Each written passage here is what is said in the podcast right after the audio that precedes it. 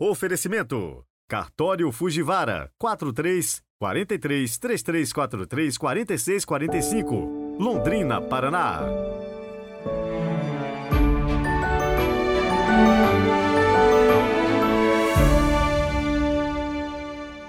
Sexta-feira, 24 de novembro de 2023. Hoje a igreja se veste com as cores do martírio. Daqui a pouco vamos conhecer a história dos santos mártires do Vietnã. E na enciclopédia bíblica de hoje, vamos conhecer um pouco dos calçados. Você sabia que a sandália era o que normalmente se usava? Embora muitos pobres provavelmente andassem descalços, as sandálias eram o calçado normal. A forma mais simples era num pedaço de couro do tamanho do pé com tira de couro também que passava entre o dedo grande e o segundo dedo e amarrava em torno do tornozelo. As sandálias mantinham os pés livres e arejados, mas não os protegiam contra a poeira. Sempre se tiravam as sandálias ao entrar em casa de alguém. Era a função do servo de grau mais baixo tirar as sandálias dos visitantes e lavar-lhes os pés. E aí nós entendemos o que Jesus fez na última ceia, né? Quando passou a lavar os pés e que sempre na Semana Santa nós repetimos esse gesto. Também deviam ser tiradas quando se entrava num lugar santo. Era costume calçar e descalçar a sandália do pé direito sempre antes da do pé esquerdo.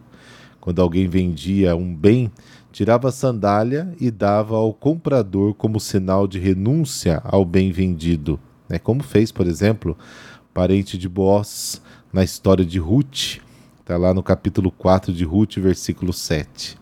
É interessante notar que, apesar das rígidas normas sobre o trabalho no sábado, a lei judaica permitia salvar certas peças de roupa de casa em chamas no sábado. A lista incluía roupa de baixo, faixas, meias e calções.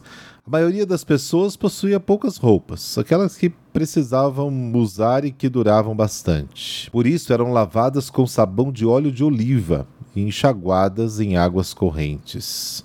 Portanto, se alguém rasgava as vestes em sinal de luto, era porque realmente sofria muito. Não se usavam roupas especiais para dormir. As pessoas simplesmente se deitavam com as roupas do dia e este vestuário básico foi influenciado até certo ponto pelo modo de outros países, mas não mudou muito.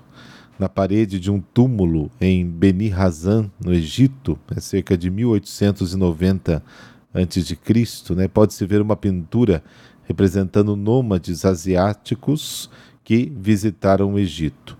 Usam vestes de lã colorida que vão até abaixo do joelho, com uma extremidade solta sobre o ombro. Provavelmente era este tipo de roupa usada por Abraão.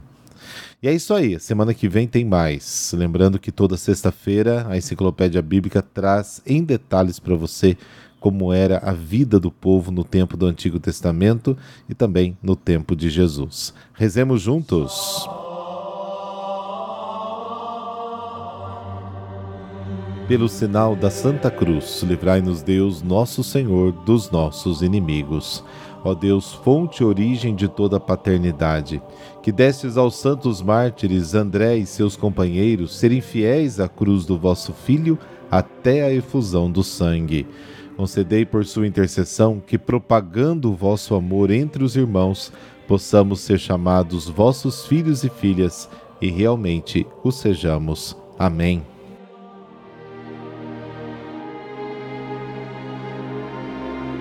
Lucas capítulo 19, versículos de 45 a 48.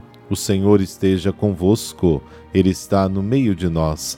Proclamação do Evangelho de Jesus Cristo segundo Lucas. Glória a vós, Senhor.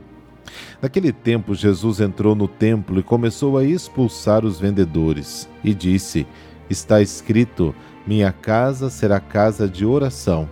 No entanto, vós fizestes dela um antro de ladrões. Jesus ensinava todos os dias no templo. Os sumos sacerdotes e os mestres da lei e os notáveis do povo procuravam um modo de matá-lo, mas não sabiam o que fazer, porque o povo todo ficava fascinado quando ouvia Jesus falar. Palavra da salvação, glória a vós, Senhor.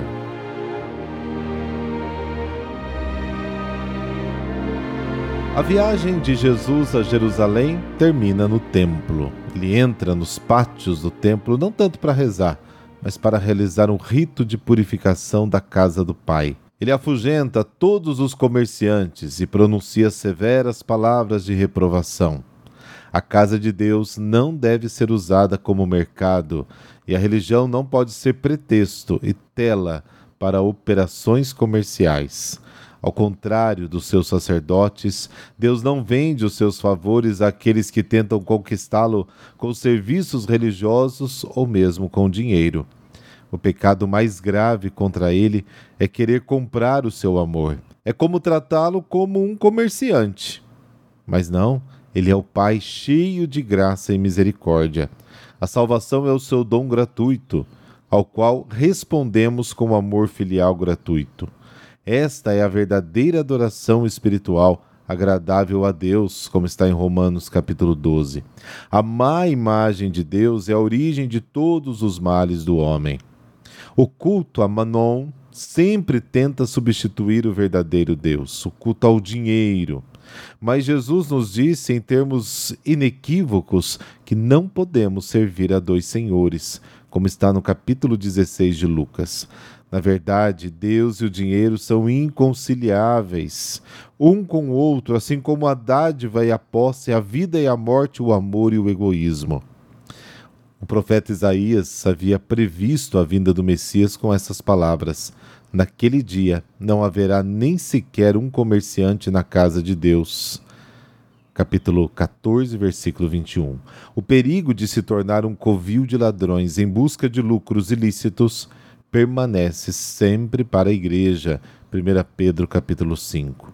Pobreza e gratuidade são as duas condições indispensáveis que Jesus colocou para a proclamação do evangelho. Lucas capítulo 9, capítulo 10. Eles manifestam a essência de Deus, que é o amor. E o amor dá gratuitamente tudo o que é e tem. Ao pregar no templo, Jesus antagoniza os líderes do judaísmo, que imediatamente decidem matá-lo. Mas o povo fica do lado dele e ouve suas palavras. Dessas pessoas virão os primeiros elementos para construir o novo povo de Deus, que é a Igreja.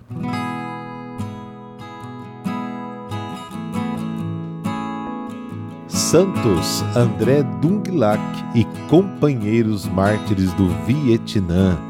Hoje a gente faz memória de um grupo de 117 mártires do Vietnã. E deste número, 96 eram vietnamitas, 11 espanhóis, da Ordem dos Pregadores e 10 franceses da Sociedade de Missões Estrangeiras de Paris entre sacerdotes, religiosos, leigos. A maioria viveu e pregou entre os anos de 1830 a 70.